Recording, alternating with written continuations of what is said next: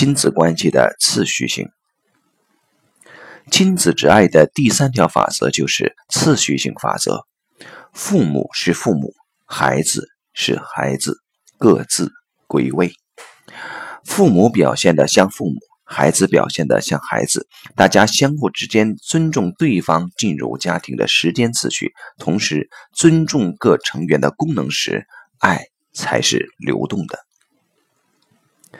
亲子关系中的次序性是永恒不变的，父母永远是父母，孩子永远是孩子。在家庭系统中有两个子系统，即夫妻系统和亲子系统。系统的法则是夫妻系统优先于亲子系统，也就是说，家庭要关系美满，必须要以夫妻系统为优先。没有两性夫妻系统就没有孩子，这是显而易见的事实。这个次序通常在生完孩子之后会被打乱。人总以为孩子很脆弱，这时候要以孩子为优先，而系统排列观察的结果却是，不管父母任何一方以孩子为优先，都会引起另外一方不满，觉得被忽略。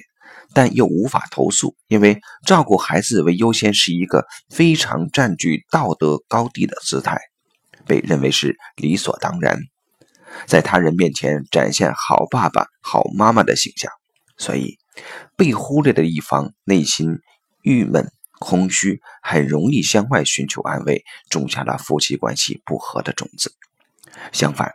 伴侣之间能以对方为优先的话，双方反而能同心协力照顾好孩子。对于孩子来讲，父母一样重要。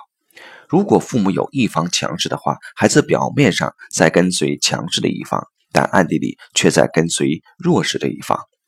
最常见的是，母亲强势主导家庭的价值观，孩子们表面上追随拒绝自己的父亲。暗地里、潜意识里却仿效父亲。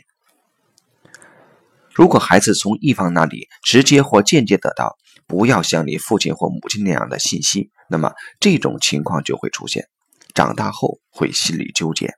比如母亲要求孩子跟随自己，女儿长大后一方面跟随母亲对父亲的态度一样非常强势的对待自己的伴侣，另一方面找到的伴侣很可能跟自己的父亲很像。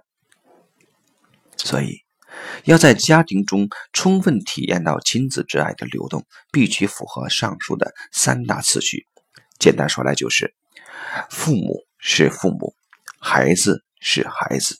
夫妻关系优先于亲子关系，父亲母亲对于孩子一样重要。